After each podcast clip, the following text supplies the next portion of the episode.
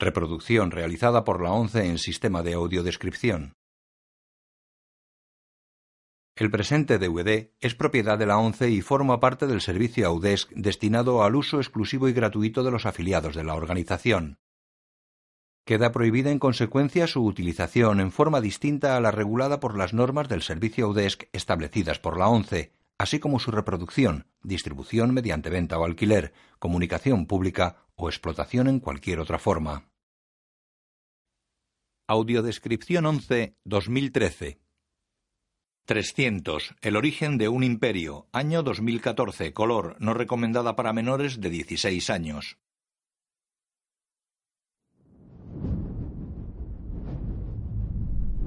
En una construcción de piedra con columnas dóricas, una enorme puerta con el logotipo de la Warner se abre. En la sala siguiente, la puerta tiene el logotipo de Legendary. Las dos hojas se abren. En la sala siguiente, la pared tiene un grabado en relieve. Son cuerpos de guerreros espartanos apilados. El grabado en piedra se colorea. El cadáver central pertenece a Leónidas, rey de Esparta. Jerjes pasa montado a caballo sobre los cuerpos amontonados y se detiene ante Leónidas. Lleva un hacha de doble filo en la mano.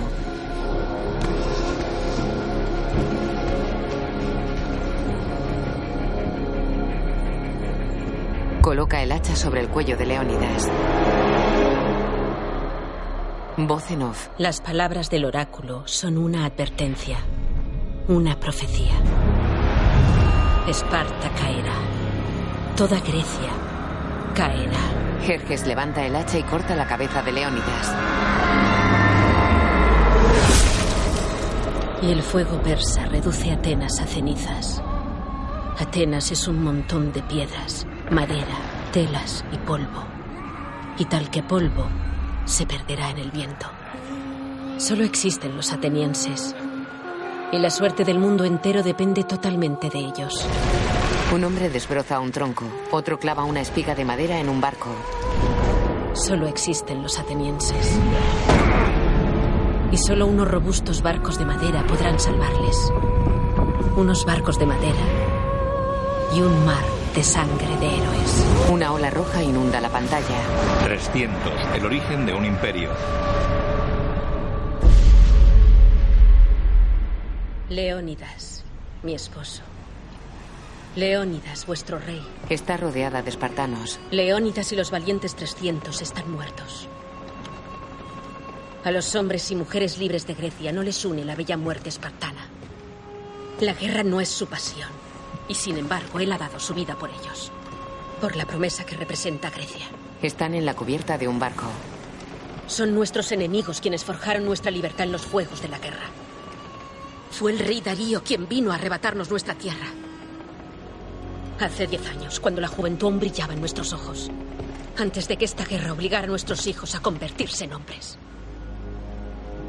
Hace diez años, esta guerra empezó como empiezan todas. Con un resentimiento. Soldados griegos corren por una playa. Maratón.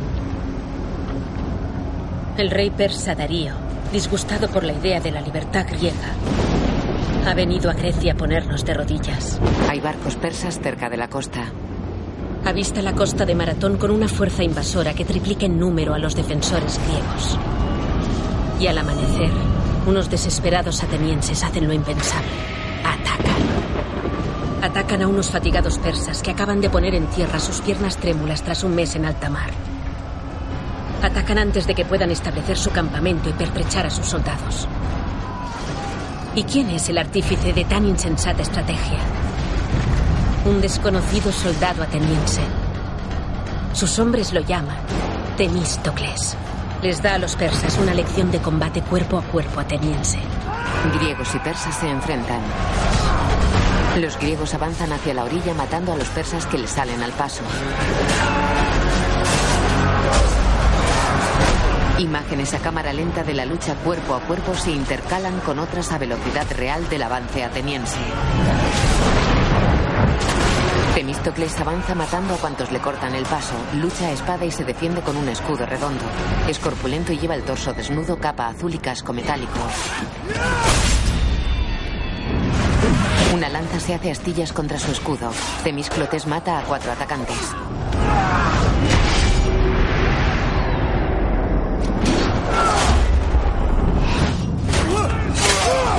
Mata a otro y se agacha. Un persa salta sobre él y cae al suelo. Otro persa se abalanza sobre él. Un ateniense lo atraviesa con su lanza en pleno salto.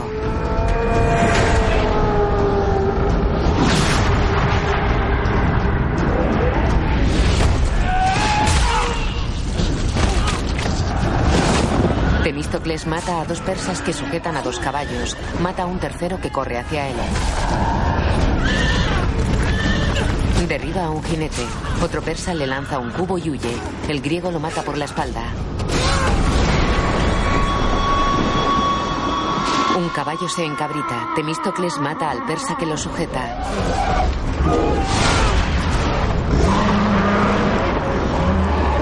Las patas del caballo aplastan la cara del persa caído.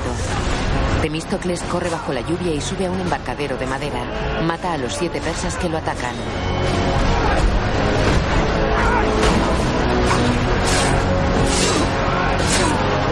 Hacia los barcos que hay anclados cerca de la playa. Darío está en la cubierta de uno de ellos. Se miran. Temístocles baja a la arena y sigue peleando.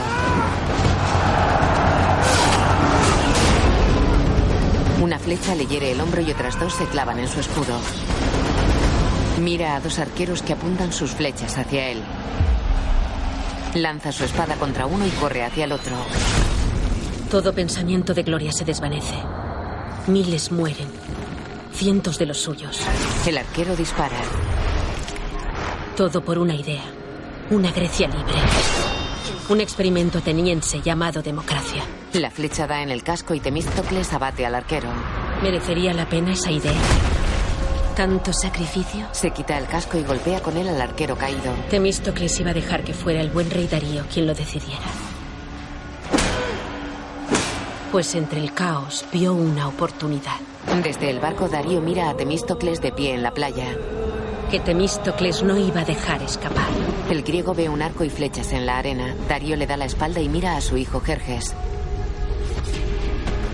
Temístocles coge el arco y una flecha.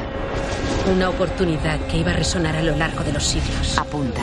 Una oportunidad que iba a extenderlo de soldado raso a las alturas del poder político ateniense. Jerjes corre hacia su padre. Temístocles dispara. Una oportunidad que iba a convertir a Temístocles en leyenda. La flecha vuela hacia el barco persa.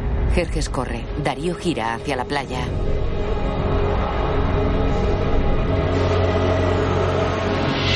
La flecha se clava en su pecho. Jerjes sujeta a su padre por detrás. Ambos miran a Temístocles. No obstante, aun siendo colmado de elogios y gloria, Temístocles sabía que en el fondo había cometido un error. Era el hijo de Darío, Jerjes, quien tenía la fatalidad del destino grabada en la mirada. Temístocles sabía que debería haber matado a ese joven. Ese glorioso error lo atormentaría por siempre. Jerjes aparenta 20 años, es moreno y lleva barba y bigote. Jinetes persas galopan hacia una ciudad. Y así no fue otro sino Temístocles quien provocó una onda que se expandió por todo el imperio persa y desató fuerzas que envolverían en llamas el corazón de Grecia. Una mujer sube las escaleras de un palacio. Pues mientras el buen rey yacía moribundo, sus más destacados generales y consejeros fueron llamados a su lecho.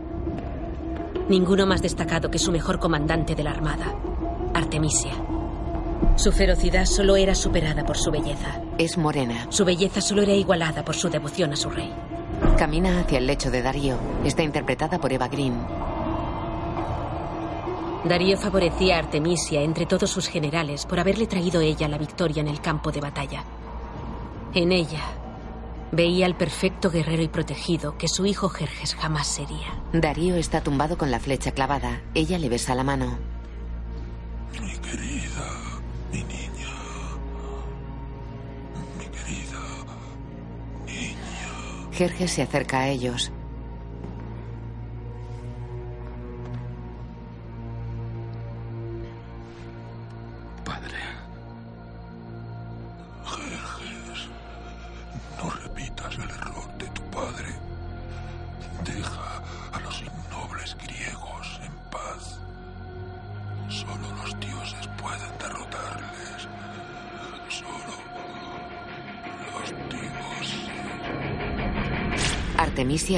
Flecha. Darío muere.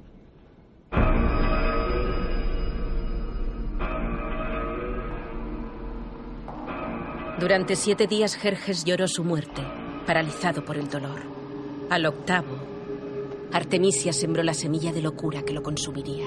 Las palabras de tu padre no eran una advertencia, sino un reto. ¿Solo los dioses pueden derrotar a los griegos? Pues serás un dios rey. A las puertas de la ciudad, Artemisia mira cómo Jerjes se aleja desnudo. Artemisia reunió a los sacerdotes, magos y místicos de cada rincón del imperio. Voz en off. Envolvieron al joven rey en gasas cimerias empapadas en antiguas pociones y lo dejaron vagar por el desierto. Hasta que en un delirio de sed y calor fue a parar a una cueva de ermitaños. Jerjes entra tambaleante en la cueva. Jerjes pasó de largo las miradas ausentes y las almas vacías de las vacuas criaturas que moran en los oscuros rincones del corazón de todos los hombres. Y en esa oscuridad se abandonó por completo a un poder tan malvado y perverso Se sumerge en el agua. que al emerger ninguna parte del hombre que fue Jerjes había sobrevivido. Jerjes sale del agua convertido en un gigante joven y corpulento de cabeza afeitada con cadenas y piercings cubriendo su cráneo y su cuerpo. Los ojos resplandecían cual brasas escarlatas. Despojado de todo, limpio, glabro y bruñido. Jerjes se había reencarnado en un dios.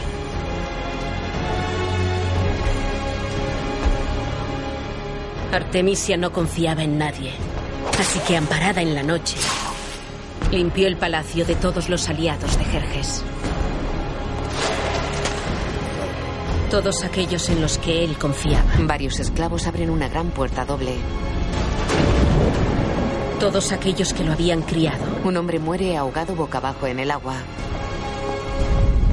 Todos aquellos en los que alguna vez buscó consejo. Otro hombre cae muerto.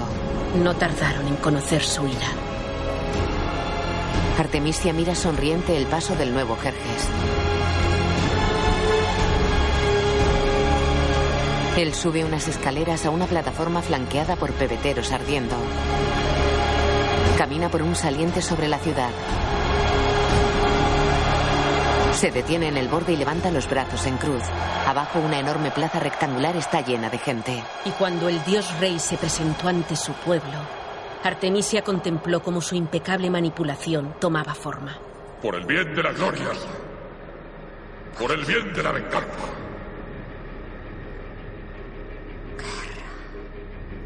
¡Guerra! La guerra se cierne sobre Grecia, con el semblante de un monstruoso ejército de más de un millón de hombres. Debería ser un puro formulismo para Temístocles, el héroe de Maratón, acabar lo que empezó. En un templo. ¡Por favor! ¡Quietos! ¡Apelemos a la razón de Jerjes! ¡Atenas es una ciudad de cobardes! ¡Cierra la boca, desgraciado! ¡Ciérrala tú! ¡Que se jodan los espartanos! ¡Que se jodan esos musculosos paidófilos! ¡Silencio! ¡Silencio ante el héroe de Maratón! Esto es una democracia, no una pelea callejera. El ataque persa llegará tanto desde el norte como desde el sur. Las ciudades-estado deberían negociar una tregua. ¡Sí, sí! ¡Debemos negociar! ¿Negociar con la tiranía?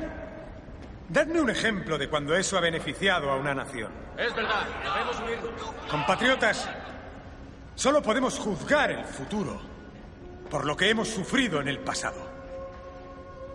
Muchos de vosotros estuvisteis a mi lado en Maratón. Y aquellos que servisteis y vivisteis el clamor de la batalla, sabéis cómo se forja la verdadera paz. No os llaméis a engaño. Jerjes, el hijo de Darío, es un lobo que nos acecha. Aquí y ahora debemos elegir. ¿Nos mantenemos firmes y luchamos por Grecia o no? Argos, Corinto, Mégara, Atenas. Ni siquiera Esparta puede medirse con Persia. Debemos perseverar como una sola nación, o pereceremos aferrándonos a nuestros propios intereses. Enviadnos los barcos que necesitamos para defender Grecia. Temístocles va a necesitar algo más que barcos. Necesitará que nuestros hijos se unan a la lucha. ¿Y qué hay de Esparta? Enviad cada barco que tengamos a la costa norte de Eubea. Yo iré a buscar la ayuda de los grandes espartanos. Tropas persas, elefantes con arqueros y maquinaria de guerra avanzan en columnas por un camino que bordea el mar. Artemisia galopa hacia Jerjes sentado en un inmenso trono flanqueado por dos toros alados.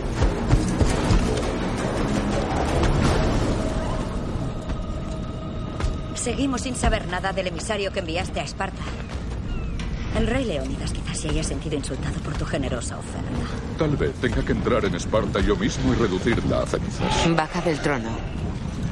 Recuerda, cuando un rey es tan querido como yo, los logros pueden ser innumerables. Sus barcos forman un puente. Serían unos necios si se resistieran a mi poder divino. Atenas está intentando formar una coalición. No será nada más que una caterva de barcos. En cuanto estas aguas sean surcadas, dirigiré a mis fuerzas tierra adentro. Recordaré a esos cobardes griegos que no hemos olvidado su insolencia. Temístocles y varios jinetes galopan entre campos de cereal.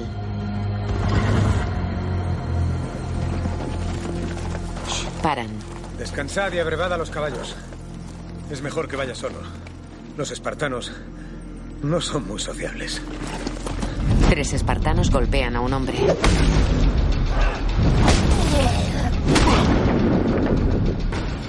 El hombre arremete contra uno de los agresores. Un espartano lo sujeta y otro le da puñetazos. Lo tiran al suelo.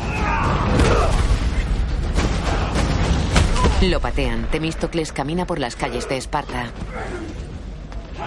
Se detiene y busca con la mirada. El hombre coge arena, la tira a los ojos de un espartano, lo derriba y lo golpea contra el suelo. Dos espartanos lo arrastran de los pies y lo golpean sin dejar que se levante.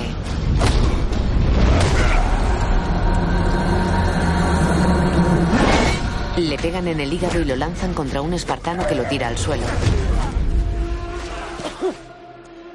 Espartanos. Temístocles. Bribón, ¿qué te trae tan al sur? He venido a advertir a Leónidas. Los persas han iniciado la marcha. Llegas tarde.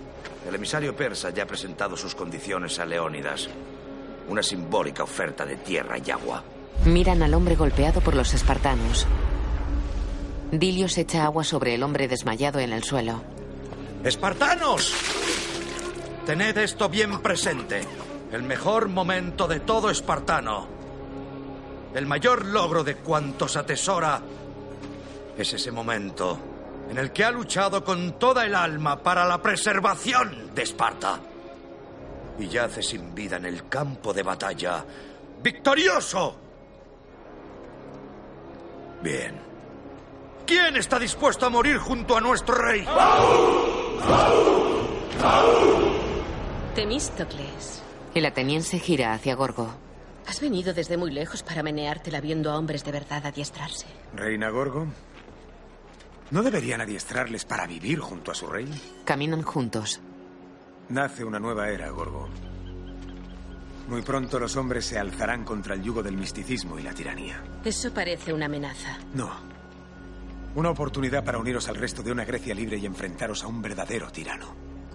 A menos que Leónidas y tú hayáis llegado ya a un acuerdo con Jerjes. No se ha llegado a nada. El emisario de Jerjes ha sido maleducado e irrespetuoso. Dio por hecho que las amenazas usadas en Tebas y en Atenas funcionarían aquí. Esta es la cuna de los mayores guerreros del mundo. Hombres con un rey dispuesto a luchar y a morir por cada uno de ellos. El emisario de Jerjes no ha entendido que esta no es una ciudad-estado griega cualquiera.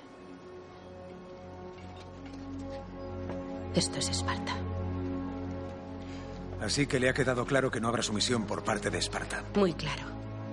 Ahora mismo Leónidas está consultando al oráculo su plan de batalla. Las fiestas carnias es todo cuanto se interpone en nuestro camino. El oráculo entenderá que debemos luchar. Entonces he llegado en buen momento. Estoy al mando de una flota que representará a una Grecia unida. Necesito que Esparta se una a mí. Dadme vuestros barcos, Gorgo. Me aseguraré de que Jerjes desee no haber cruzado el Egeo. No recibirás ningún barco espartano. No nos interesa una Grecia unida. Ese es tu sueño, no el nuestro. Solo me preocupa la preservación de Esparta. Mis guardias te acompañarán. Se aleja. Es curioso que te burles de la libertad aquí en tu egoísta aislamiento cuando la libertad en su sabiduría te ha elegido a ti para que la defiendas. Gorgo lo mira airada. Mi reina. Gorgo se va. Temístocles llega al campo de cereal. ¿Se unirá Esparta a nuestra lucha? Al parecer los persas le han ofrecido a los espartanos algo que no pueden rechazar. ¿Y qué es? Una bella muerte. Dos persas arrastran a un hombre con los pies ensangrentados. Lo dejan de rodillas ante Artemisia.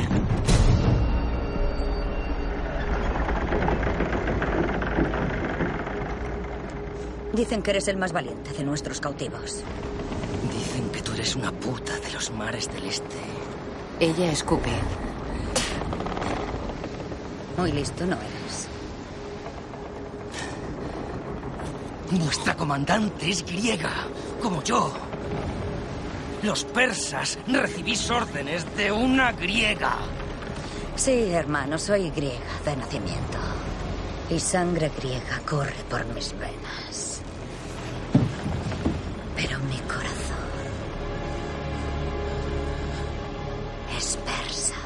Lo degüella y le corta la cabeza. El cuerpo cae soltando borbotones de sangre por el cuello.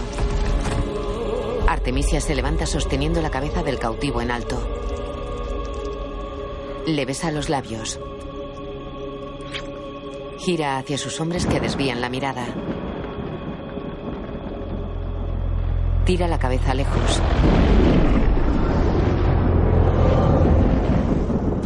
Baja de su trono.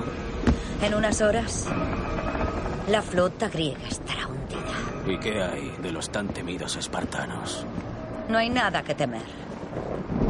Solo el rey Leónidas y su guardia personal de 300 hombres han marchado para luchar. Caerán rendidos al instante. Artemisia se fija en un hombre. ¿Tú? Le indica que se acerque con un gesto. El hombre obedece. ¿Estás de acuerdo? Muchos perecerán. Tu confianza me causa una gran impresión. Es curioso que un simple marinero no baje la mirada cuando me dirijo a él. Podría deberse a una falta de disciplina. Le agarra los brazos. Pero las manos de un hombre no mienten. Revelan cada imperfección y debilidad de su carácter. Y las tuyas no están lo bastante estropeadas para manejar la jarcia de este barco. Se aparta de él. Conozco a cada hombre bajo mi yugo. ¿Puedes explicarme cómo no te conozco? Mis disculpas, comandante. Me presentaré. Saca un cuchillo y mata a los que tiene al lado. ¡Atrapada al espía! Huye y mata a los que le cortan el paso. Esquiva a uno y se lanza al agua. Las flechas caen a su alrededor. Los arqueros persas disparan desde cubierta. Cobarde. Tenemos la tormenta encima. Artemisia mira al cielo. Este maldito tiempo griego. Los enormes barcos persas son zarandeados por las olas. Temístocles está en una habitación. Temístocles. Entra. El espía Estilias y un joven entran. ¿Calisto? Al joven. Lo que hablemos no ha de salir de aquí. Jamás. Calisto asiente. Mi hijo no se ha ganado el derecho de sentarse a la mesa de los veteranos de guerra, pero puedes confiar en él. Muy bien. Dime. Una griega comanda la flota de Jerjes que se dirige al sur. Artemisia. La conozco. Artemisia es asesina de oficio, con gran destreza en el mar y sed de venganza. Se rumorea que toda su familia fue asesinada por unos soplitas. Conozco todas las historias. Y los soplitas no perdonaron a nadie ese día. Soldados soblitas violan a una mujer. Una niña lo mira llorando. A su alrededor todo está en llamas. Los soblitas degüellan a un hombre.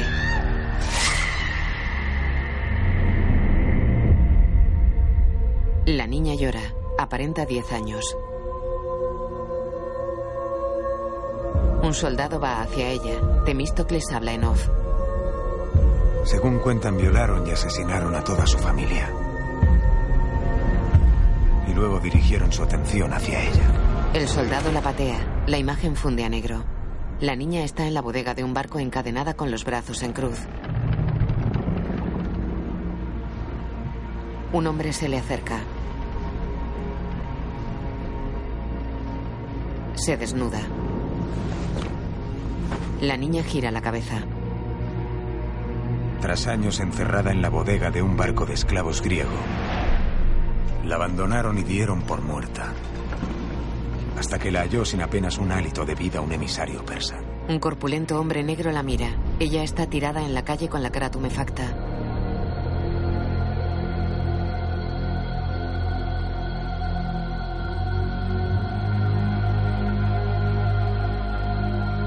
El persa la coge en brazos. Artemisia juró ese día regresar a Grecia. Solo para verla arder en llamas. La imagen funde a negro. El emisario y la niña luchan a espada en una sala con suelo de mármol y paredes con bajorrelieves persas. Fue alimentada, vestida y adiestrada por los mejores guerreros del imperio persa. Ella esquiva un mandoble del emisario y lo hiere en la pierna. Hasta que no tuvo rival en el manejo de la espada. La niña desarma al emisario y le pone su espada en el cuello. El emisario sonríe. La imagen funde a negro. Artemisia adulta se acerca al trono de Darío con varias cabezas en sus manos.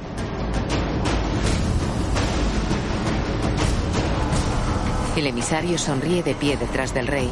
Ella se inclina ante Darío con las cabezas en las manos. El gran rey Darío quedó impresionado por su entrega y rápidamente se convirtió en su comandante. Artemisia levanta la cabeza manchada de sangre. Ha vendido su alma a la mismísima muerte. Hay quien dirá que yo he vendido la mía a Grecia. Temístocles gira hacia Calisto. ¿Y tú qué opinas? ¿Yo? Sí, eres el futuro de este país. Estoy listo para luchar. Me cae bien. Mira a Estilias. Me recuerda a ti. Necesitaremos hasta el último hombre. Solo es un niño. Otros más jóvenes han defendido nuestro país, padre. Basta. No seas iluso. No se hablará más de esto. Temístocles, ya he puesto tu plan en marcha y mis fuerzas de tierra estarán reunidas el segundo día. Os necesitaremos. Te lo aseguro.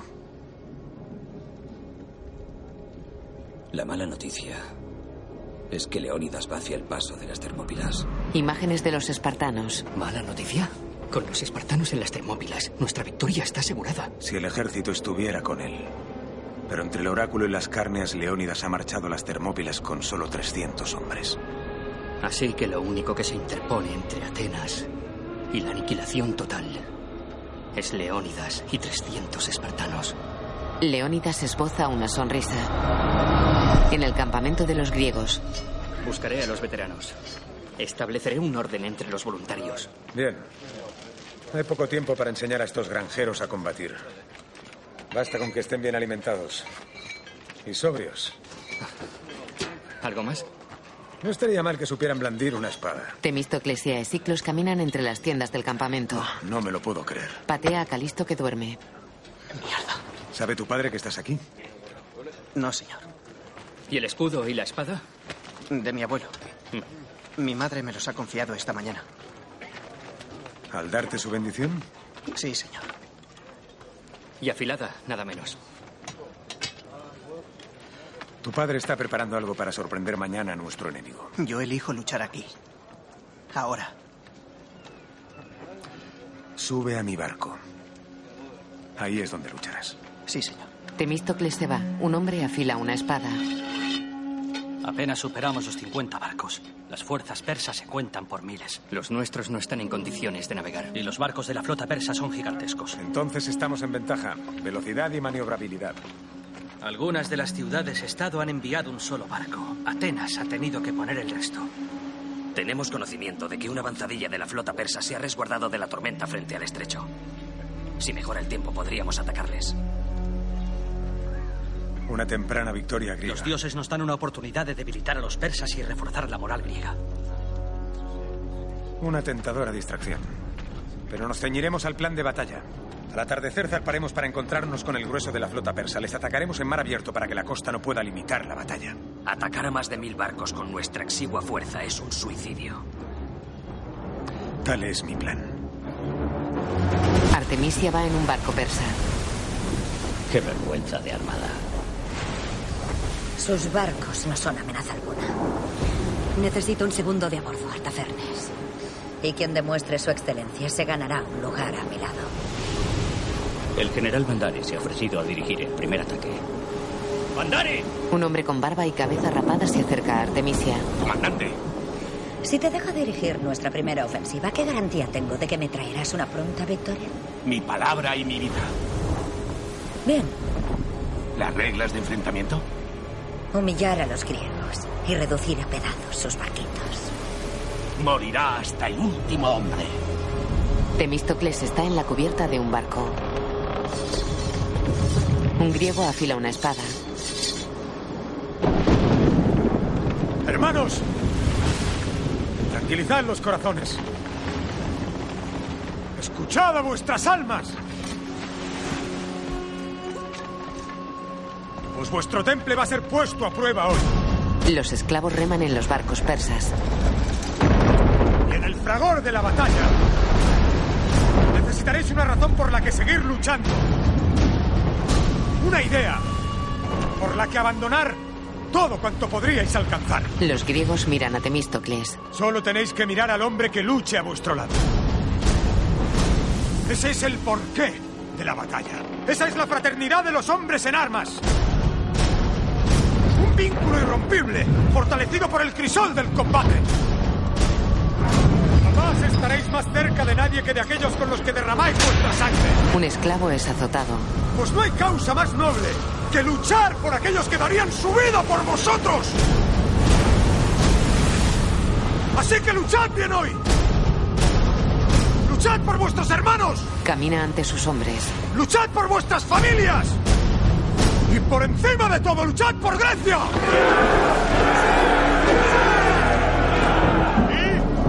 Solo hay que asegurarse de una cosa cuando empiece el combate. ¿De qué? De que no te maten el primer día. Y eso va por todos. Los pequeños barcos griegos navegan en círculo. Los enormes barcos persas surcan las olas hacia los griegos.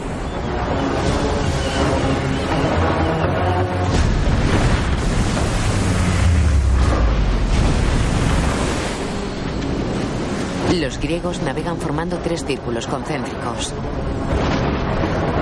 La imponente armada persa avanza formando un triángulo.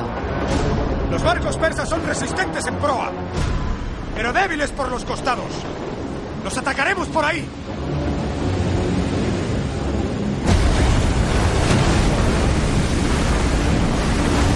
Calisto mira tenso en cubierta.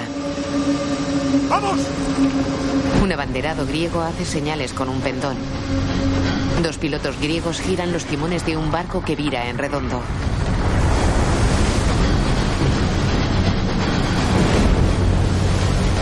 Los griegos navegan en paralelo entre los persas.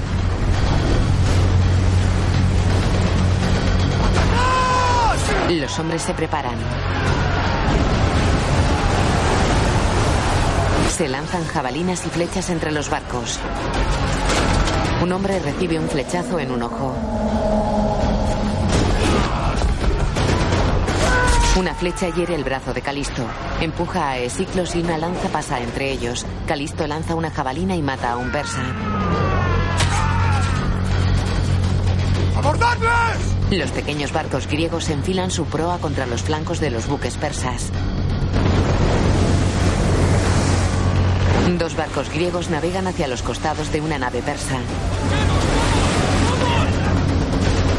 Los navíos persas se parten en pedazos. Las vías de agua inundan la bodega y arrastran a los esclavos encadenados a los remos. ¡Vamos! Los griegos se retiran del buque persa que se hunde partido en dos. Las proas de los griegos embisten los costados de los barcos persas.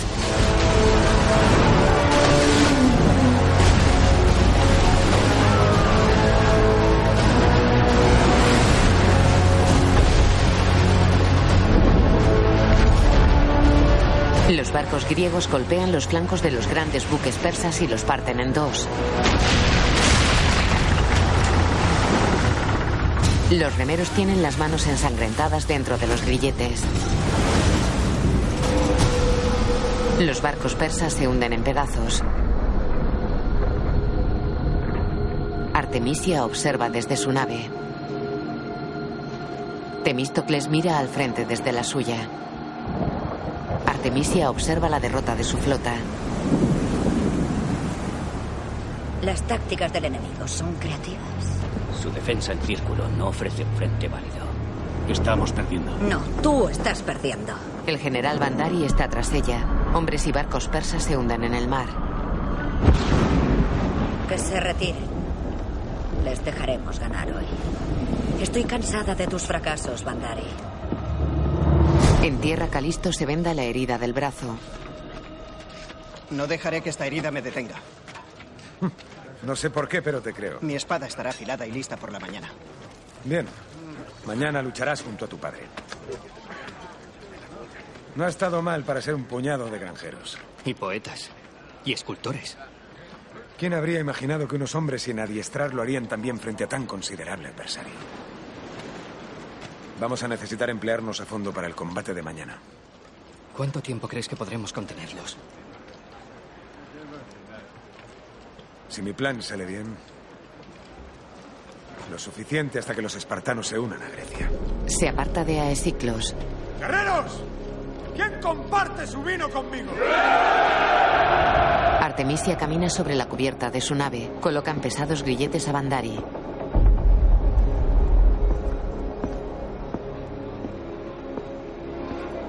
¿Informa?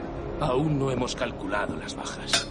Pero hay que entender que es extremadamente difícil, entre el mar y la oscuridad, conseguir una cifra exacta. Lo tiran por la borda. Los grilletes lo hunden. ¿Informa? 75 barcos perdidos, 30 irreparables. 20 podrían regresar tras unas semanas de trabajos en Puerto Seguro. El comandante de las fuerzas griegas se llama Temístocles. Sí, es un general ateniense. Se rumorea que él disparó la flecha que hizo caer al gran Darío. Diez años antes, Temístocles tensa un arco desde la playa. Darío está sobre la cubierta de su barco. Temístocles dispara. La flecha vuela hacia el barco persa. Jerjes corre hacia su padre. En la actualidad, Artemisia mira a sus generales y queda pensativa.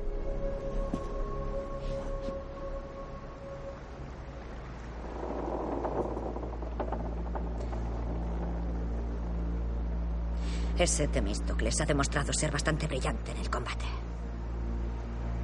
Algo que no puedo decirte vosotros. Caballeros, ¿estimáis mis órdenes poco razonables? ¿Es demasiado pedir la victoria? Tu decepción por las pérdidas de ayer está justificada. Mi decepción. Mi decepción no es por las pérdidas. El escaso número de barcos dañados y de esclavos muertos no significa nada para mí, no. Mi decepción. Se acerca a Kashani. Es por estos hombres. Pues estando rodeada de diez mil, estoy sola. Anhelo un alma que permanezca a mi lado, en quien poder confiar.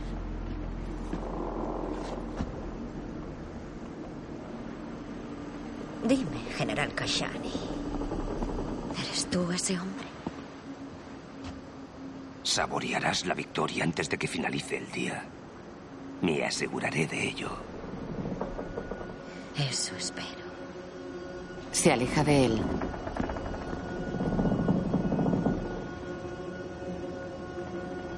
Los barcos griegos están en formación sobre un mar en calma y cubiertos por una ligera bruma. Temístocles y los suyos esperan sobre la cubierta de una nave. Los persas navegan hacia ellos.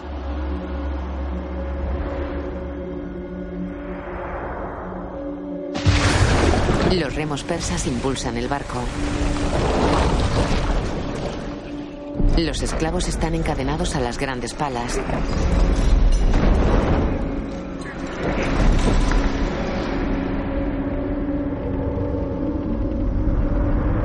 Temístocles indica paciencia con gestos de su mano.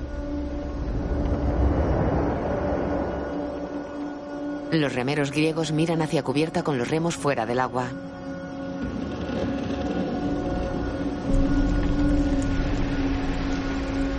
Los persas surcan la ligera bruma hacia los griegos.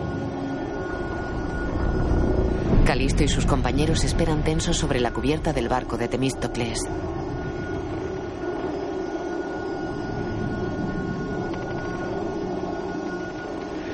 Artemisia observa en la distancia desde su buque.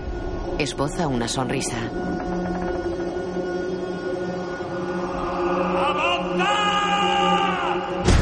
Dan latigazos a los remeros de los persas.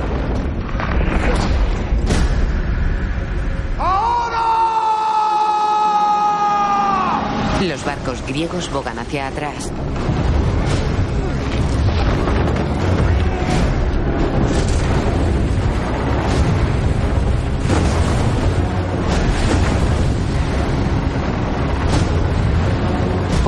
Se introducen en la niebla hasta quedar ocultos en ella.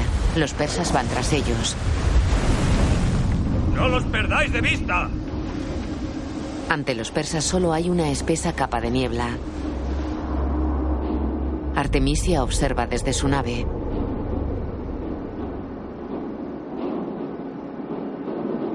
Los griegos se retiran. Lo tiene justo donde quiere. Kashani es un buen estratega. Me refería a Temístocles. Los barcos persas navegan entre grandes peñascos y chocan contra ellos.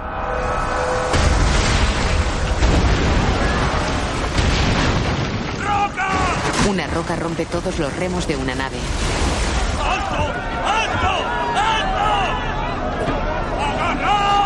Chocan contra una barrera de barcos griegos que tapona el estrecho paso de agua. Los navíos persas chocan entre sí y contra los escollos. Los griegos corren por las orillas.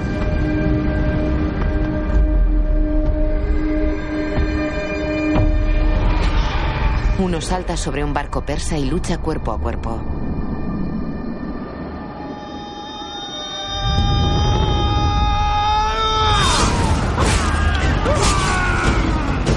Es Estilias, que se quita el casco y corre. Los griegos saltan a los barcos persas.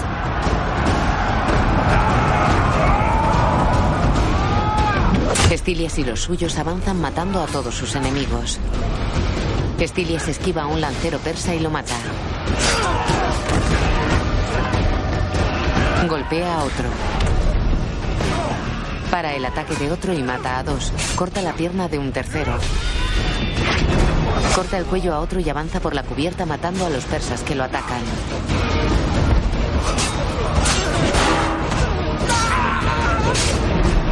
En otro buque más persas saltan desde otros barcos y matan a los pocos griegos que hay en cubierta.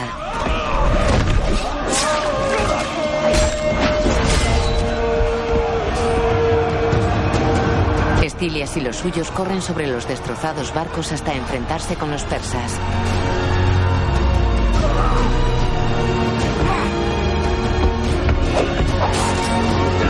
Los griegos utilizan las espadas y los escudos.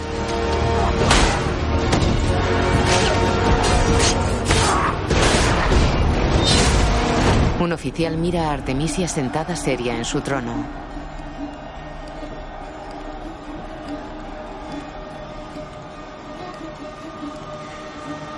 Calisto mata a un persa. Avanza por la cubierta matando a los que lo atacan.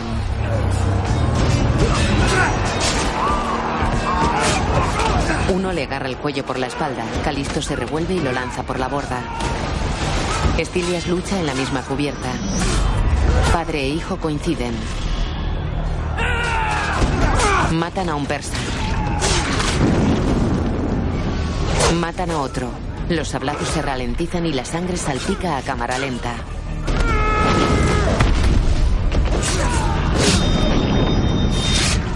Estilias agarra a su hijo. ¿Qué haces aquí? La responsabilidad de un hombre es proteger a su familia y a su país. ¿Quién te ha dicho eso? Mi padre. El general Kashani y su guardia matan a cuantos griegos se acercan a ellos.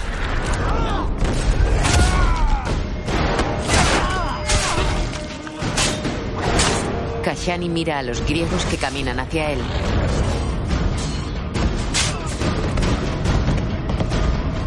Un oficial griego se acerca al general persa y de una patada lo lanza contra una pared del barco. Kashani se levanta. El oficial griego le corta un brazo y una pierna. Kashani cae sobre un charco de su propia sangre. El oficial levanta su espada.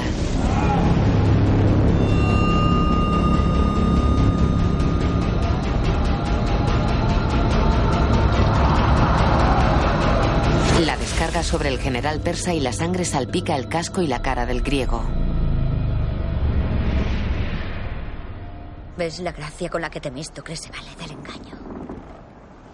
Es mucho pedir una victoria. ¿Cómo puedo reparar el daño? Silencio. Le llevarás un mensaje de mi parte. ¡Ahora nos temerán! ¡Temerán a los hombres en armas de Grecia! Dejan caer una soga. Tiene razón. Temerán al griego que lucha. Temerán su espada, su escudo. Temerán su amor por la madre Grecia. Pero sobre todo, temerán su libertad. Temístocles se acerca a Estilias. No te enfades con el chico. Lo he reclutado yo. El enfado es algo que reservo para mis enemigos. Aesiclos gira y mira atento hacia el mar.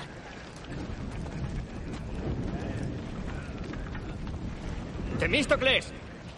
Una barcaza se acerca a la costa. La luna llena brilla sobre el horizonte.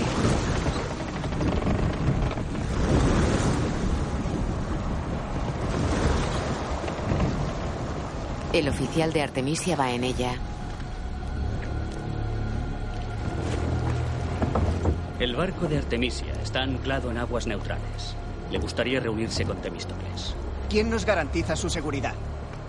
Muchacho, el único honor que le queda es ver toda vuestra flota hecha pedazos y hundida en el fondo del Egeo. Y reconocerte a ti al verte clavado al mástil de tu barco con su espada conforme desciendes a tu tumba en el mar. Temístocles desenvaina. Da su espada a Calisto. ¿Por qué no has empezado por ahí? Se aleja de la costa en la barcaza persa.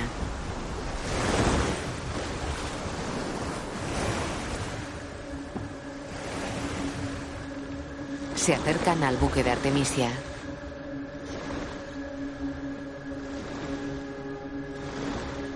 Temístocles sube a cubierta.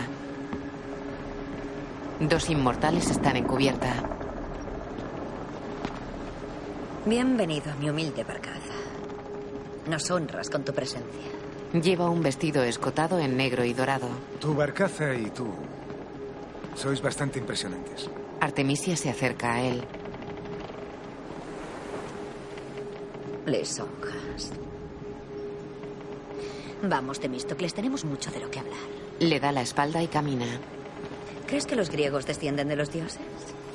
Hay quien lo dice. ¿Y tú? ¿Hay un dios en tu linaje? Eso dicen mis hombres, y tras los dos últimos días de batalla, yo diría que se entrevé algo divino en ti. Ahora, ¿quién recurre a las lisonjas?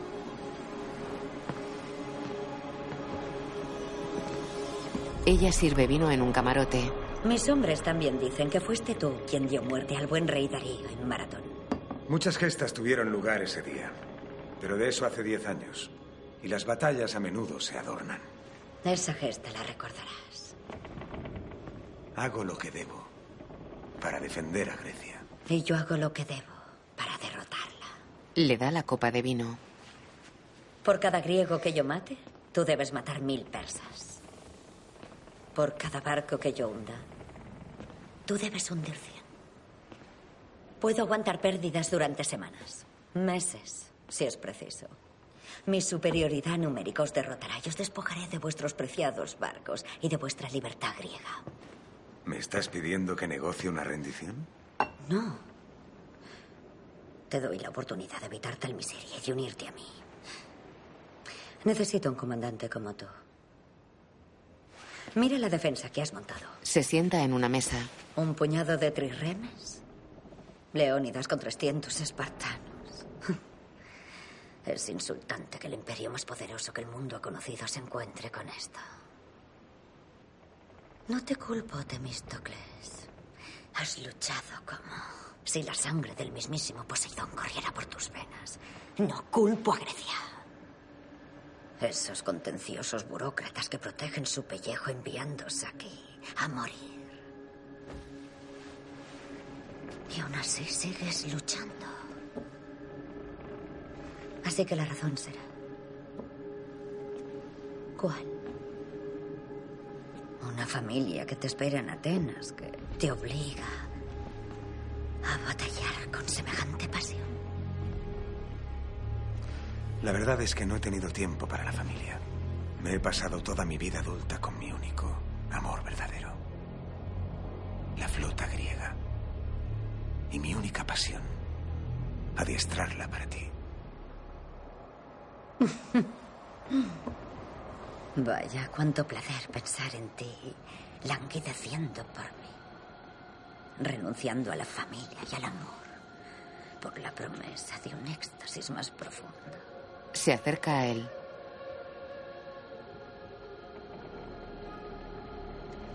El éxtasis del acero y de la piel, de la muerte y de la vida, de la rabia y del sudor del músculo, Le acaricia el pecho. de la absoluta alegría y la más profunda pena. Muere conmigo cada noche y renace conmigo cada mañana, conforme clavas tu espada en el corazón de nuestros enemigos. Le agarra el pelo y tira de su cabeza hacia atrás. Luchas por la libertad. Yo te la ofrezco sin consecuencias ni responsabilidades. Le acaricia la barba. Únete a mí. Respira junto a mí como si fuera tu último aliento. Se besan en los labios con pasión.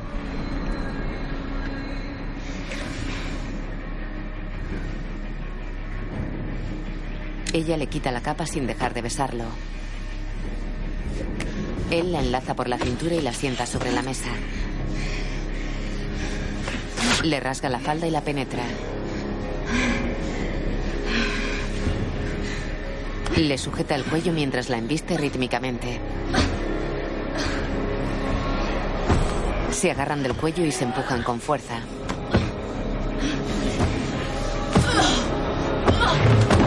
La toma en brazos y le apoya la espalda contra una pared.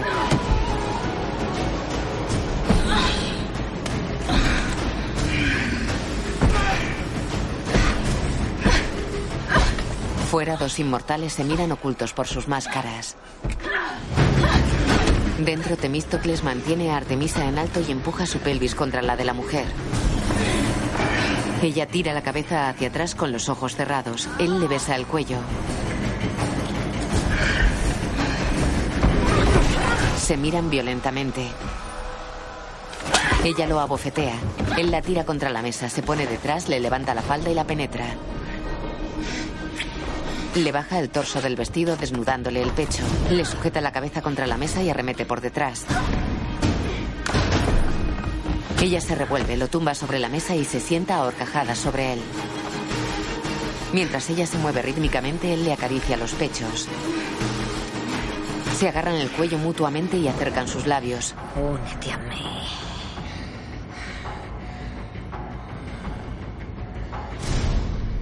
No.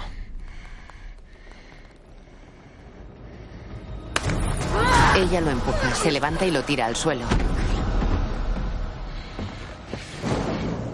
No eres ningún dios, solo un hombre. Él coge su capa y se cubre con ella. Está desnudo. Ella le pone una espada en el cuello. Él se levanta. Sé rápida con la espada. No hallarás la muerte esta noche. ¡Guardias! Echad este ruin de mi barco. Dos inmortales se lo llevan. Tira la espada con rabia. Temístocles va de pie sobre la barcaza persa.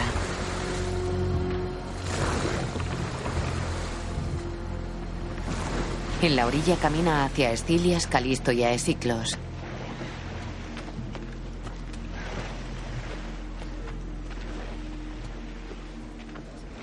¿Y bien?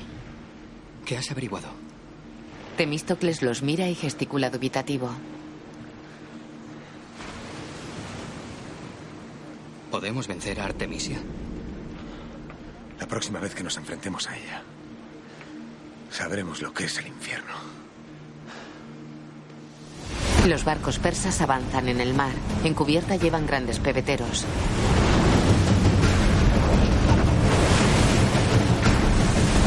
Dos barcos arrastran a otro enorme sin remos y de cubierta plana. Navegan hacia la flota griega. En la cubierta plana del gran buque, fuertes esclavos con quistes en cabeza y hombros accionan grandes mecanismos circulares y abren unas compuertas laterales en el casco de la nave.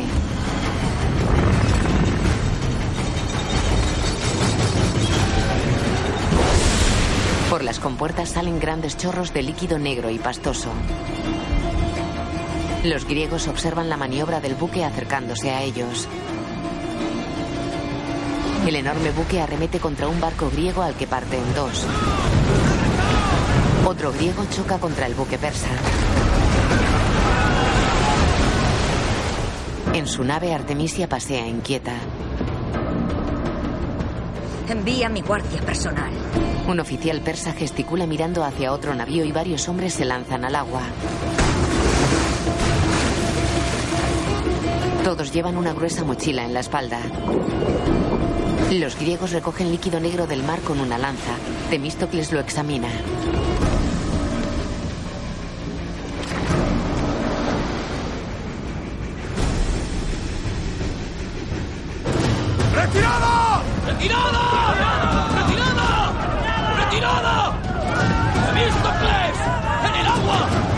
Guardia personal de Artemisia nada hacia los barcos griegos. ¡Arqueros! ¡A cubierta ya!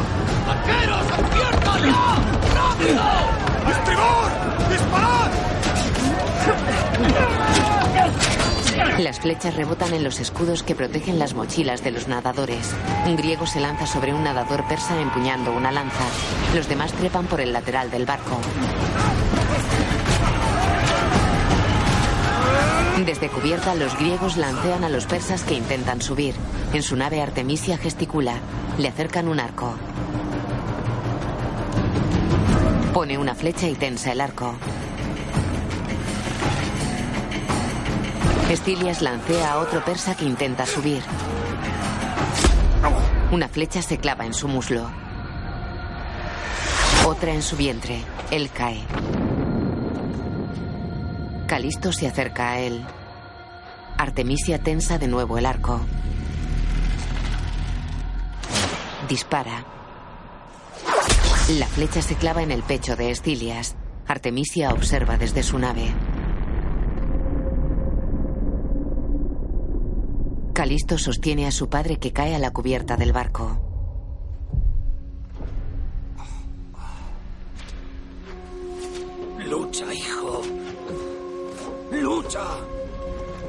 Temístocles mira pensativo hacia el mar. Dos flechas ardiendo caen cerca de su barco y el agua se inflama. Un esclavo persa lanza una bola de fuego desde el buque de cubierta plana. Al caer al agua las bolas inflaman el mar. ¡Por los de arriba! ¡Allí arriba! Un griego lancea al esclavo persa que sujeta una bola ardiendo. La lanza mata al esclavo y la bola cae sobre él que se arroja por la borda envuelto en llamas sobre el chorro de petróleo que sale por una compuerta. El chorro se incendia y quema el barco griego que tiene cerca. El fuego se propaga por el chorro hasta el interior del buque y le hace explotar.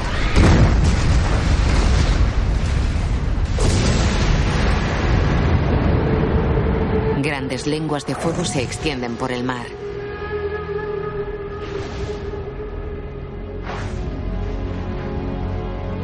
Los griegos pasan a sus heridos de un barco a otro. Temístocles mira alrededor desesperado.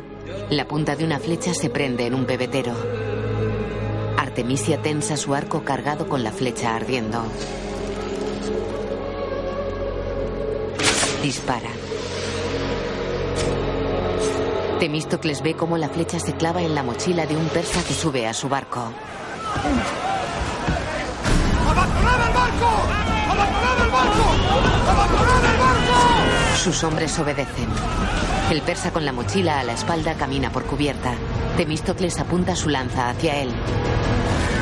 La mochila explota. Artemisia observa desde su barco.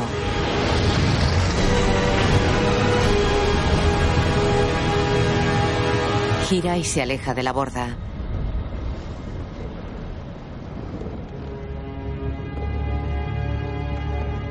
Temístocles se hunde en el mar entre cadáveres de soldados griegos y las astillas de su barco.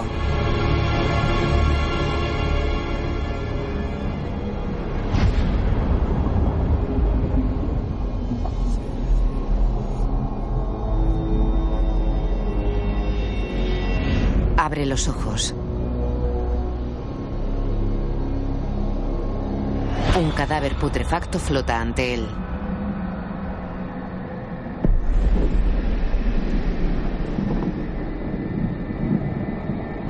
Varios monstruos marinos alargados nadan devorando los cadáveres.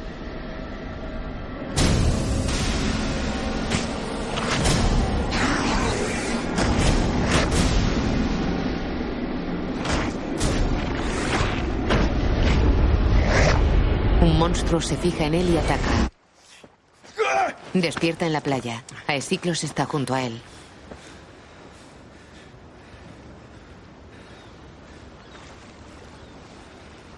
Se sienta a su lado.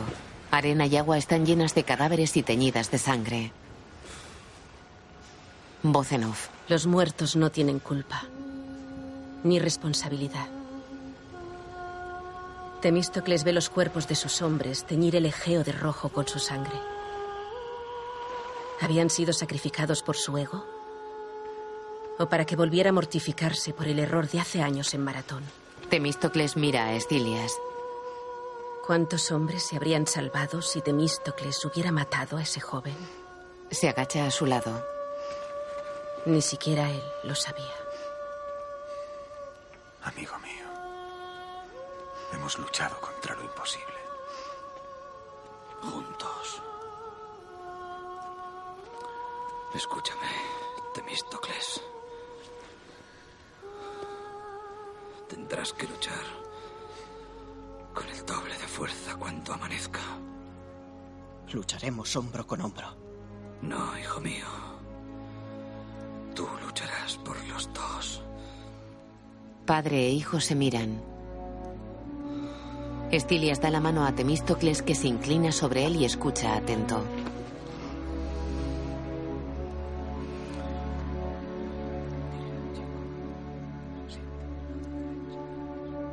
Temístocles asiente. Estilias sonríe. Temístocles asiente de nuevo sin soltar la mano de su amigo.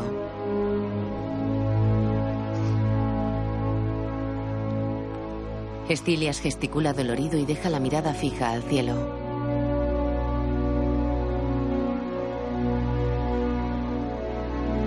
Temístocles lo mira y llora.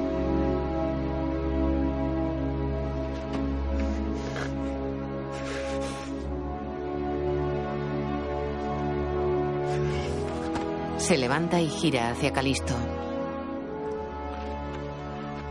¿Qué te ha dicho? Te lo diré en su momento, hijo. Tranquilo. Ve con el espíritu de tu padre. Se aleja de Calisto. Temístocles tiene quemaduras en el brazo izquierdo. Aesiclo se acerca a él. ¿Cuántas veces crees que repetiremos semejante tragedia? Cuantas sean necesarias. Estamos convirtiendo a jóvenes en recuerdos. Temístocles lo encara. ¿Crees que disfruto con esto? ¿Viendo exhalar el último aliento a mi amigo? Calisto cierra los ojos a su padre. Cada mujer que enviuda por mis decisiones. Cada hijo que crece sin un padre. Es por una elección mía. Es el peso de mis órdenes. Desvía la mirada al suelo. En el paso de las Termópilas los espartanos yacen acribillados a flechazos. El ejército persa cruza el desfiladero.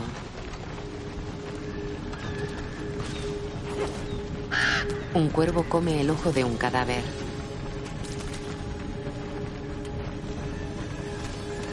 Qué fácil es silenciar al fuerte y al disciplinado. Que mi ejército contemple los grandes guerreros de Esparta. Clava su hacha en el suelo desde su caballo.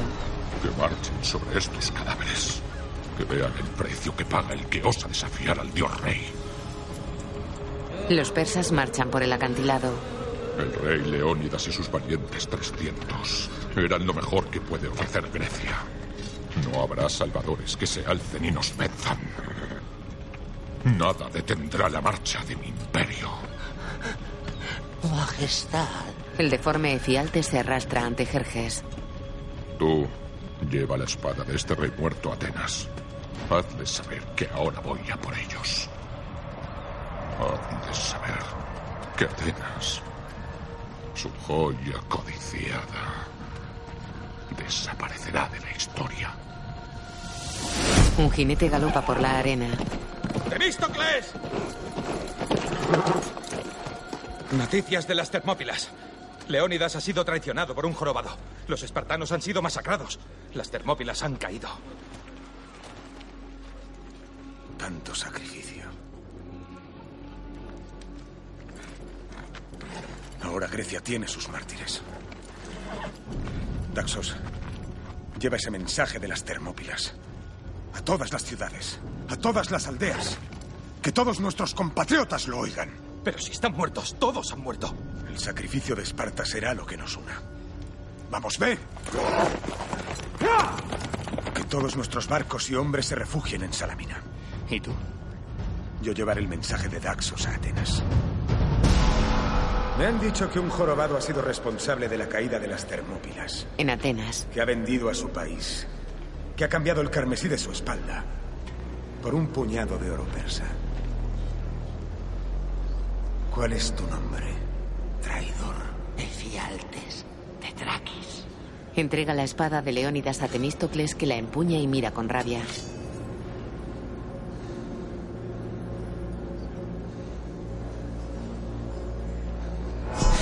Debería empapar esta noble hoja de tu sangre. Se la pone en el cuello. Y harías bien en hacerlo. Hay poca belleza en mí. Hay poca belleza en lo que he hecho. Temístocles aparta la espada. Di lo que tengas que decir. Te lo suplico. A ti y a toda Atenas. El dios rey reducirá esta ciudad a cenizas. ¿Qué insinúa, Jerjes? ¡Silencio! El gran sacrificio de Leónidas y de Esparta no ha sido una derrota, sino una bella victoria. Ese simple acto de valor nos permitirá unar a todas nuestras ciudades-estado y unir a Grecia con un propósito y contra un enemigo. Y tú llevarás este mensaje a tu dios rey. Reuniremos los barcos que nos queden y pondremos fin a esto en la bahía de Salamina. Pero habrá muerte y destrucción.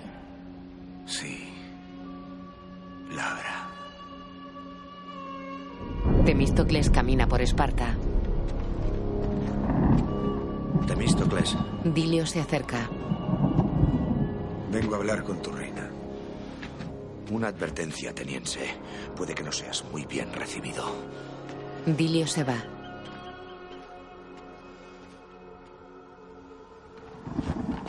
Temístocles sigue su camino. La reina Gorgo está al final de una larga plaza ante una pira funeraria y de cara a extensos campos de cereal amarillo.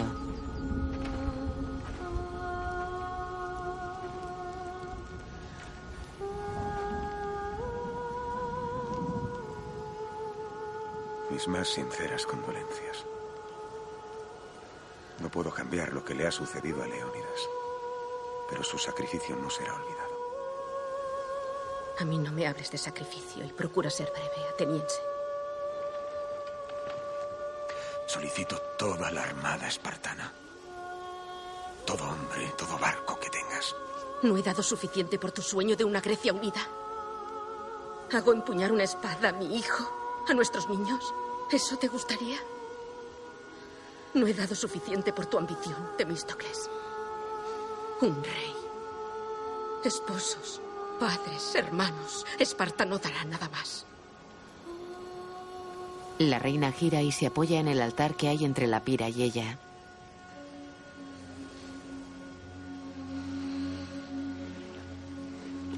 Temístocles deja en el altar un envoltorio. Esto te pertenece. Ella aparta la tela y empuña la espada de su esposo.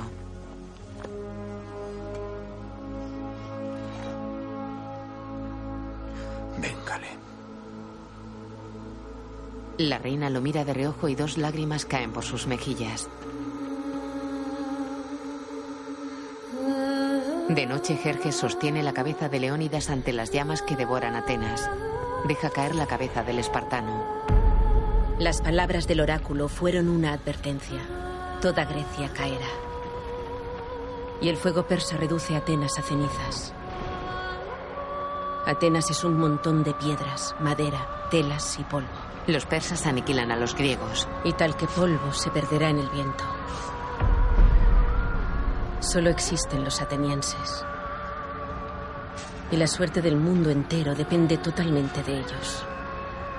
Solo existen los atenienses.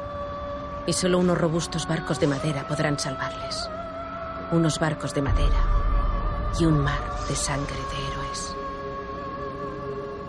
De día, Efialtes llega al campamento persa. Los griegos han sido unos necios enfrentándose a nosotros. Leónidas y su orgullo no eran rivales para la voluntad de un dios.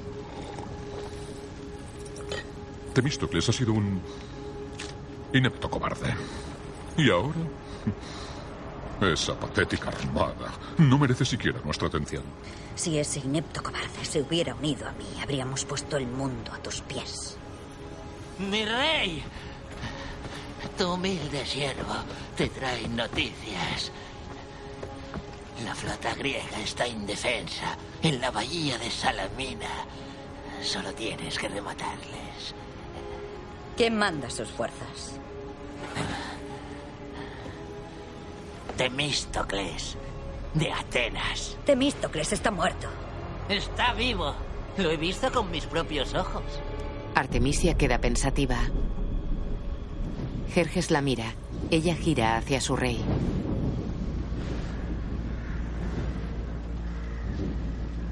Mira a un oficial. Prepara mis tropas y coraza. Atacaremos inmediatamente. Lo sensato sería mandar una avanzadilla para confirmar que no es una trampa. ¿Cómo osas aconsejarme en asuntos de guerra? Él se levanta furioso. Yo soy el dios rey. Yo soy el que ha vencido a Leónidas. Yo soy el que ha hecho añicos la joya que era Atenas. Yo soy tu rey. Matar a Leónidas y a sus hombres solo los ha convertido en mártires. Y al arrasar Atenas, has incendiado lo único que tenía valor en este país. La abofetea. Ella cae sangrando por el labio. Mira a Jerjes desde el suelo. Atacaré a los griegos. Se levanta. Con toda mi armada. Se aleja. Artemisia, basta. Ella se detiene, gira y lo encara. No olvides quién coronó tu pueril cabeza. Mi rey. Se va. Siéntate en tu trono dorado y contempla esta batalla desde la seguridad que yo te proporciono. Desde Salónica, Temístocles observa el fuego tras las montañas. Desde la distancia, somos testigos de la destrucción de Atenas. Solos haremos frente al monstruo que cubre de sombras nuestra tierra. Recé para que los espartanos nos tendieran la mano esta mañana.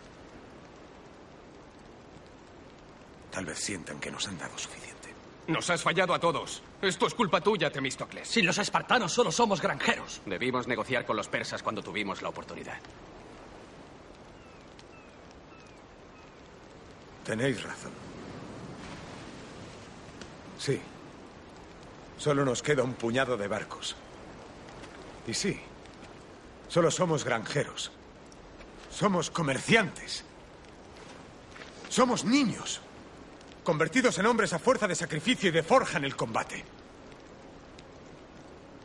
He jugado a un juego peligroso. Y he perdido.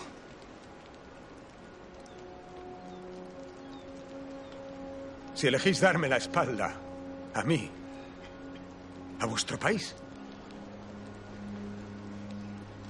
no os juzgaré.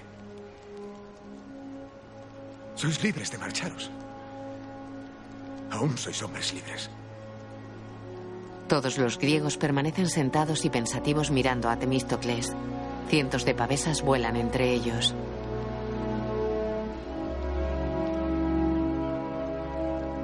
Los hombres están sentados en círculo alrededor de Temístocles de pie junto a una hoguera.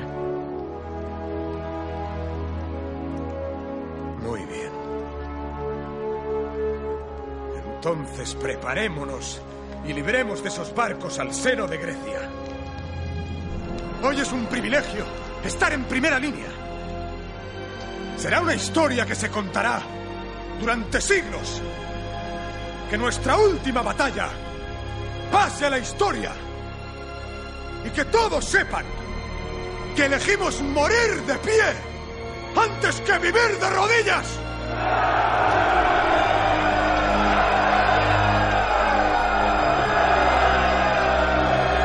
Los barcos griegos están anclados en la orilla de la bahía. De día la enorme flota persa navega en formación.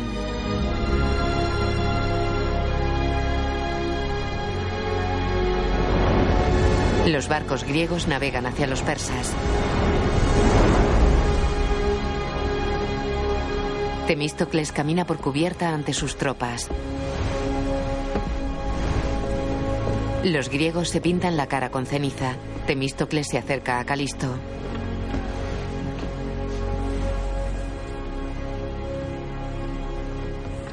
Solo tienes que asegurarte de una cosa. De que no me maten. No. De conocer las últimas palabras de tu padre. Dijo que te habías ganado el derecho de sentarte a la mesa.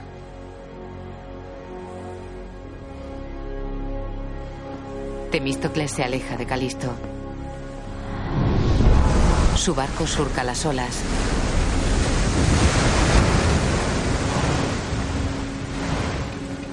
Bueno, hermano.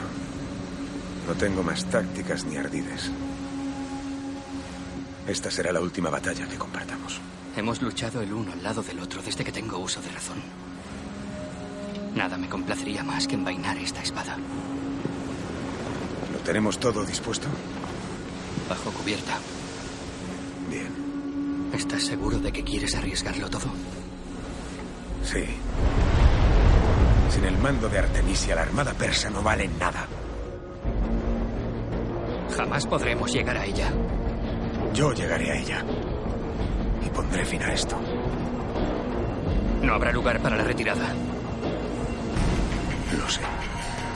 Jerjes observa desde lo alto de un acantilado. Hoy los últimos barcos griegos serán destruidos.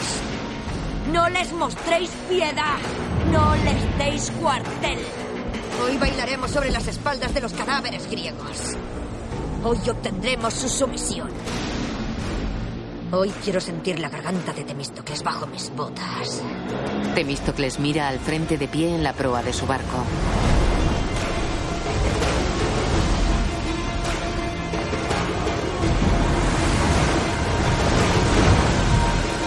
Armadura de Artemisia lleva púas doradas en la espalda a modo de espina dorsal con protuberancias puntiagudas.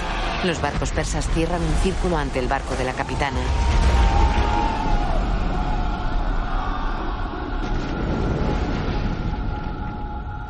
¡Guerreros! ¡Preparaos! Los griegos se agachan y agarran los cabos que recorren la cubierta.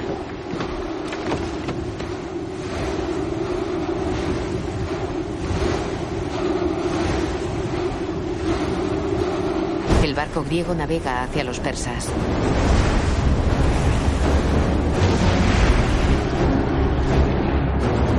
Temístocles se agacha y agarra el cabo de cubierta.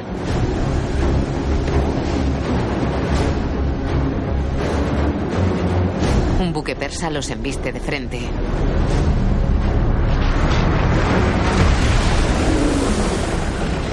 Los hombres caen sobre cubierta.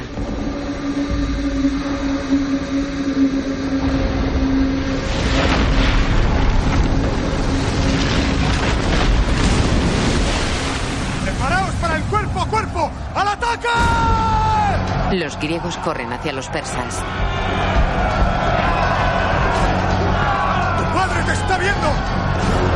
¡Entregadlo todo! ¡Abrazad la gloria! Saltan a un barco persa. Calisto mata a un persa. Se deshace de otros dos. Se defiende con el escudo. Otro griego y él matan a dos persas. Artemisia desenvaina dos espadas. No he venido aquí a mirar. Salta a otro barco seguida por los inmortales. Abaten a todos los griegos que encuentran. Artemisia corta el vientre a un griego. Le clava una espada en el pecho y le corta el cuello con las dos a la vez.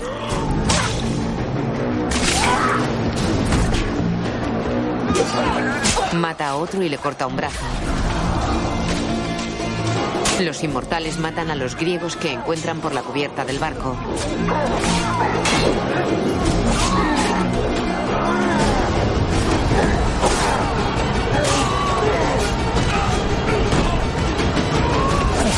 Artemisia mata a un griego y le clava una espada en la cabeza. La sangre salpica y cae sobre cubierta. La capitana mira hacia el barco de Temístocles.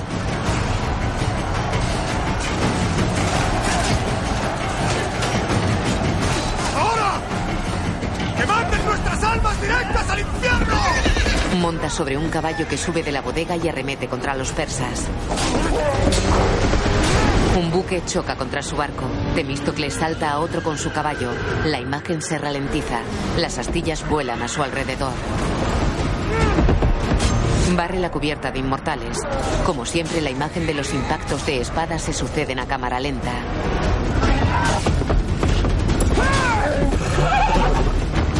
Se detiene y mira a su derecha. Artemisia lo observa desde un buque cercano. Temístocles galopa saltando a un barco ardiendo y galopa entre las llamas.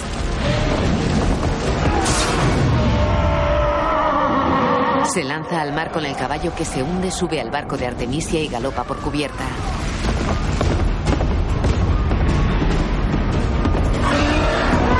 Los inmortales cortan las patas del caballo y Temístocles cae. Desde el suelo se defiende de los que lo atacan. Mata a uno y se levanta. Mata a otros dos. Se deshace de uno. Mata a otros tres.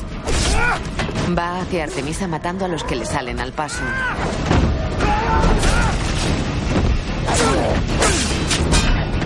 Esquiva un hacha y cae al suelo. Coge el hacha y lucha de rodillas contra tres inmortales. Mata a los tres y lanza el hacha hacia uno que está con Artemisia. Se levanta y se quita el casco. Sus ojos azules se clavan en la capitana persa que lo mira desafiante. Me ofreciste libertad sin consecuencias ni responsabilidades. ¿Aceptas mi oferta? Mi respuesta sigue siendo no. Salta hacia él con dos espadas en las manos. Luchan. Él esquiva un mandoble y le para a los demás. Detiene con su espada las dos de la mujer. La empuja a un lado y le da un puñetazo en la cara. Ella queda furiosa y pensativa. Gira despacio hacia él. Luchas mucho mejor que follas. Ataca blandiendo las dos espadas. Él para la sarta de golpes.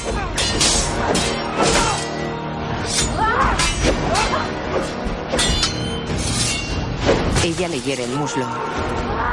Él para los golpes con su guantelete y la espada. Ella quita las espadas provocando chispas que le caen a él en los ojos. Pelean y quedan inmóviles. Ambos tienen la espada del otro en su cuello. Se miran fijamente.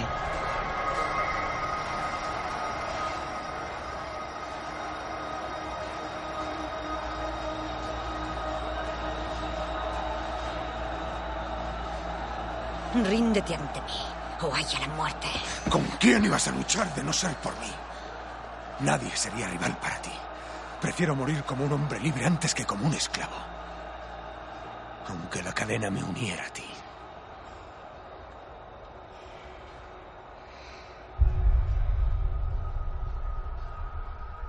Voz en off. Comienza como un susurro. Una promesa. La más ligera de las brisas baila alrededor de la jarcia conforme chirría sobre los gritos agonizantes de diez mil hombres. Mece sus cabellos tan afectuosamente como la mano de un amante. Esa brisa, esa promesa se convirtió en un viento. Un viento que sopla por toda Grecia llevando un mensaje transmitido una y otra vez de nuestra dama libertad.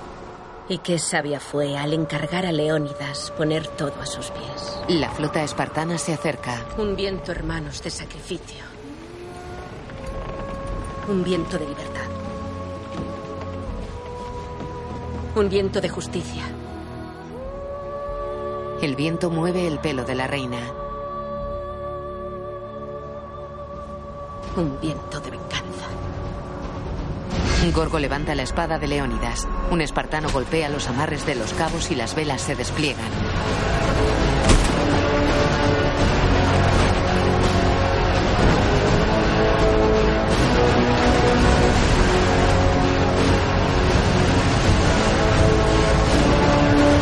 Artemisia mira sorprendida a la flota espartana.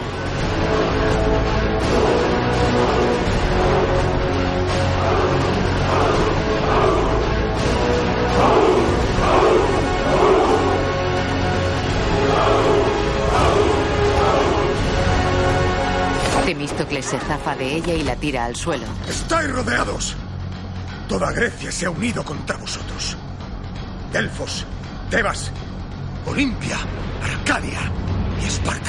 Jerjes observa desde lo alto del acantilado.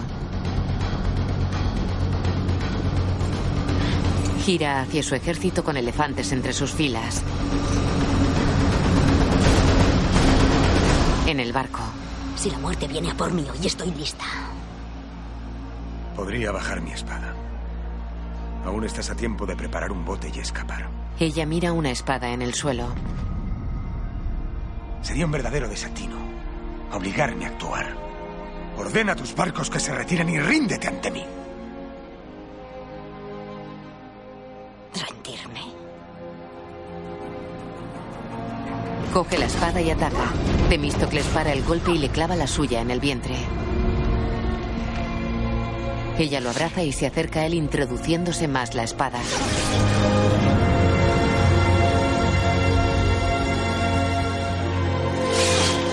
Se separa y cae de rodillas. Queda arrodillada y tambaleante ante él. Se aguantan la mirada. Ambos miran hacia la flota espartana. Los barcos de la reina Gorgo embisten contra las naves persas.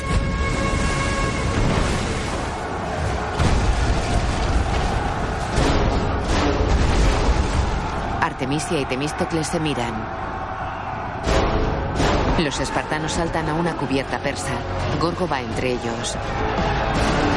La reina abate a los persas que encuentra a su paso. Los barcos de Esparta siguen arremetiendo contra los persas. A una arrodillada, Artemisia mira a Temístocles y cae.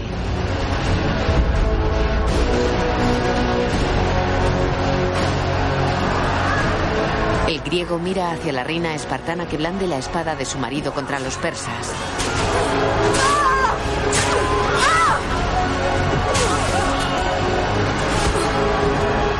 De pie al frente de sus hombres mira hacia Temístocles.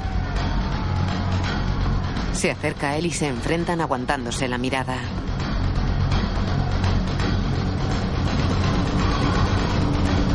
Dilios pasa tras su reina.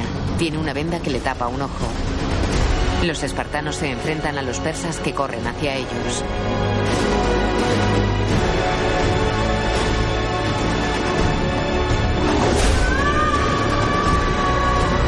Gorgo mata a uno. Temístocles se une a la lucha. Imagen funde a negro. Los títulos de crédito aparecen en rojo sobre dibujos de escenas de las batallas de la película. Los dibujos son en negro con la sangre roja salpicando ostensiblemente. Dirigida por Noam Murrow. Guión Zack Snyder y Carl Johnstad. Basado en la novela Jerjes de Frank Miller. Director de fotografía Simon Dugan. Música Yankee XL. Temístocles Sullivan Stapleton. Artemisia Eva Green. Jerjes Rodrigo Santoro. Reina Gorgo, Dina Healy, Calisto, Jack O'Connell, Cialtes, Andrew Tiernan, Dilios, David Wenham, Estilias, Calan Malvi, Rey Darío, Gigal Naor. Guión audio descriptivo en sistema UDESC, escrito y sonorizado en Aristia Producciones.